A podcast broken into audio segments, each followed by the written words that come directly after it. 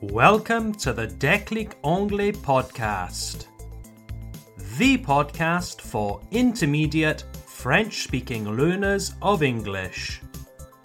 If you would like to improve your English comprehension skills, you have come to the right place.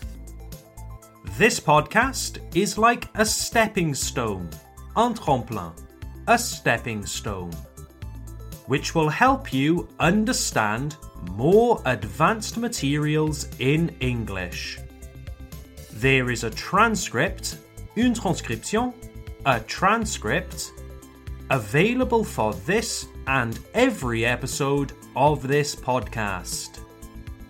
You can download the transcript in the description of this episode or go to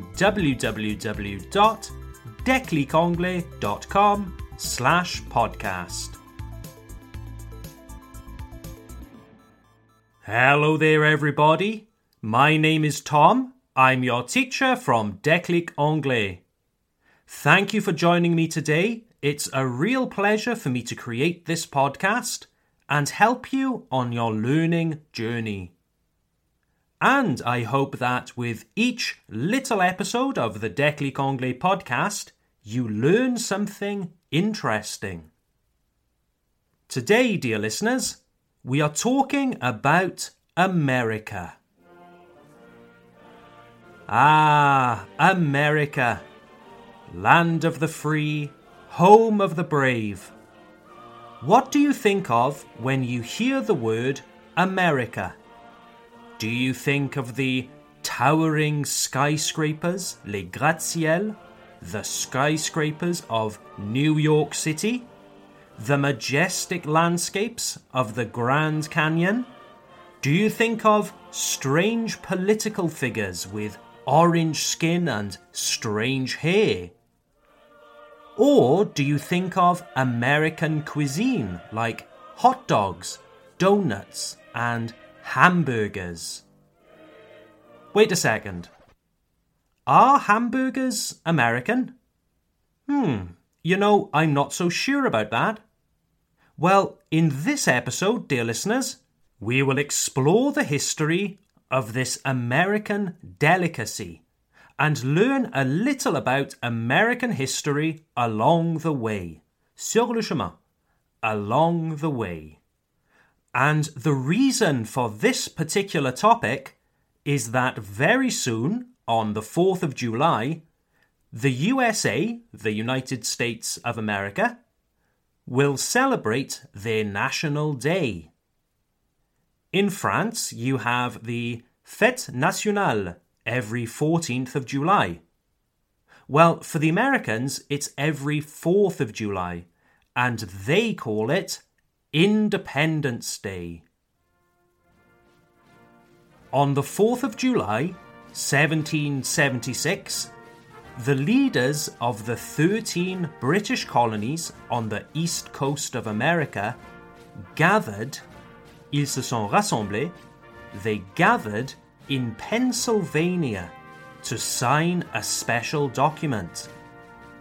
In this special document, the leaders of those 13 colonies bravely wrote, We, the representatives of the United States of America, solemnly publish and declare that these united colonies are free and independent states. This famous document is, of course, known as the Declaration of Independence and was a famous milestone, une étape importante ou un jalon, a famous milestone on America's journey to independence from the British Empire. Well, on the 4th of July, the USA will celebrate everything that is American.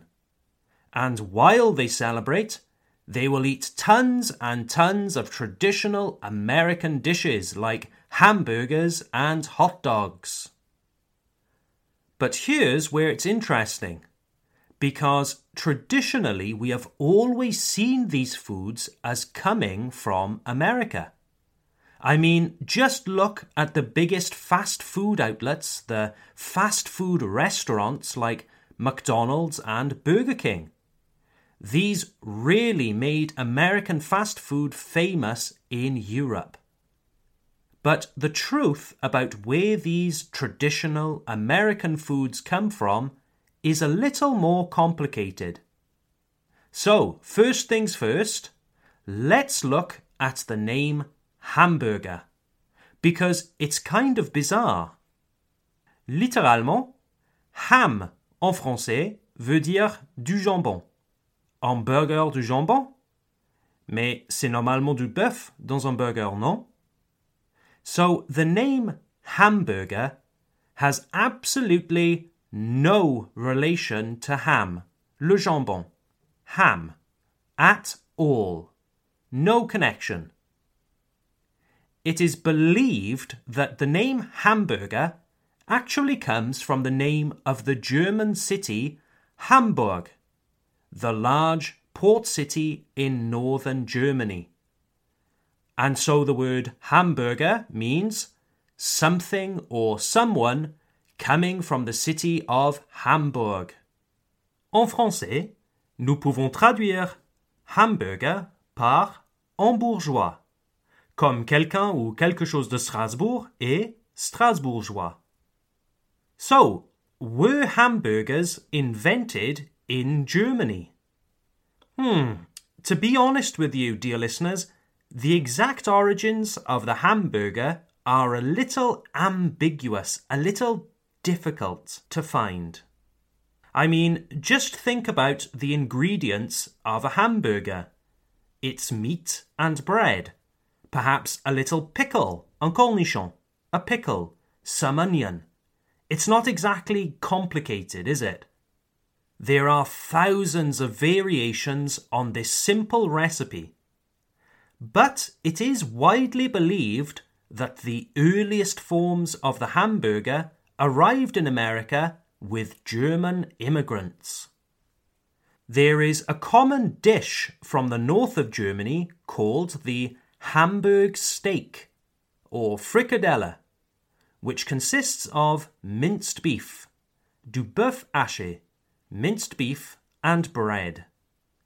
Hamburg was and is an important port city, and it was therefore the place where millions of emigrants left Europe for America. Through the course of history, hundreds of thousands, if not millions, of German people emigrated to the USA.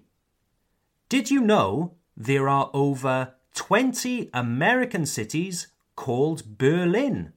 Yes, it's common to find American cities with names like Berlin, Heidelberg, Frankfurt, and Munich. Of course, when people emigrate, when they change countries, they take their language, culture, and cuisine with them. It's only natural that the Hamburg steak crossed the Atlantic with the German migrants. And so we could say that the ancestor, l'ancêtre, the ancestor of the modern hamburger came from Germany. But the modern hamburger that we know and recognize today is definitely an American invention and came into existence in the 20th century. The Hamburg steak sandwiches were changed and adapted little by little and were a popular fast food across America. In the 1920s, the world's first fast food chain opened in Kansas, USA. The modern hamburger, as we know it, was born and only grew in popularity with the opening of fast food chains like McDonald's. And talking of McDonald's, did you know that there are over 1,400 McDonald's restaurants across France? That's crazy, isn't it? If you're interested in learning more about how McDonald's came into being, I really recommend you watch the movie The Founder, en français, Le Fondateur, The Founder, which tells the story of how McDonald's was transformed from a small restaurant owned by two brothers to the enormous worldwide company that it is today. Alright then, so hamburgers. You could say that the modern version is quite American, but its origins are definitely German and arrived on the continent with German emigrants. Now, dear listeners, here is some practical advice for you when you are traveling through the English speaking world, through the USA, Canada, the UK, wherever. So, hamburger is like the standard generic name for this dish. But we also call it simply a burger. A burger. Comme en français, on ne dit pas forcément hamburger, nous pouvons également dire hamburger tout court. When you go to a restaurant, you might also see hamburger advertised as a beef burger. Beef, of course, is like the French bœuf. Naturally, you might see other kinds of burgers like cheeseburgers, chicken burgers, and veggie burgers, a meat free option. But 99% of the time, when someone says, Do you want a burger? you can be sure that they mean a beef burger, a hamburger. That is, unless, sauf unless, they really specify something else like chicken or veggie. Another popular form of burger in America that I have never seen in Europe is the Sloppy Joe. The Sloppy Joe. A sloppy Joe is similar to a hamburger, but instead, au lieu de, instead of a patty, un steak haché, a patty, they fill the burger with loose minced beef, du bœuf haché, minced beef, and it's in a kind of tomato sauce. It's better to avoid eating a sloppy Joe if you are wearing something white, because the meat sauce often drips out of the bread, but it's an interesting recipe. And on that note, dear listeners, I will start to wrap up to finish this episode of the podcast. I hope that all this talk of food and hamburgers hasn't made you too hungry. I hope you will join me for our next episode, where we will continue the theme of American culture and cuisine. Have a great day, dear listeners. Take care and see you next time. Bye for now.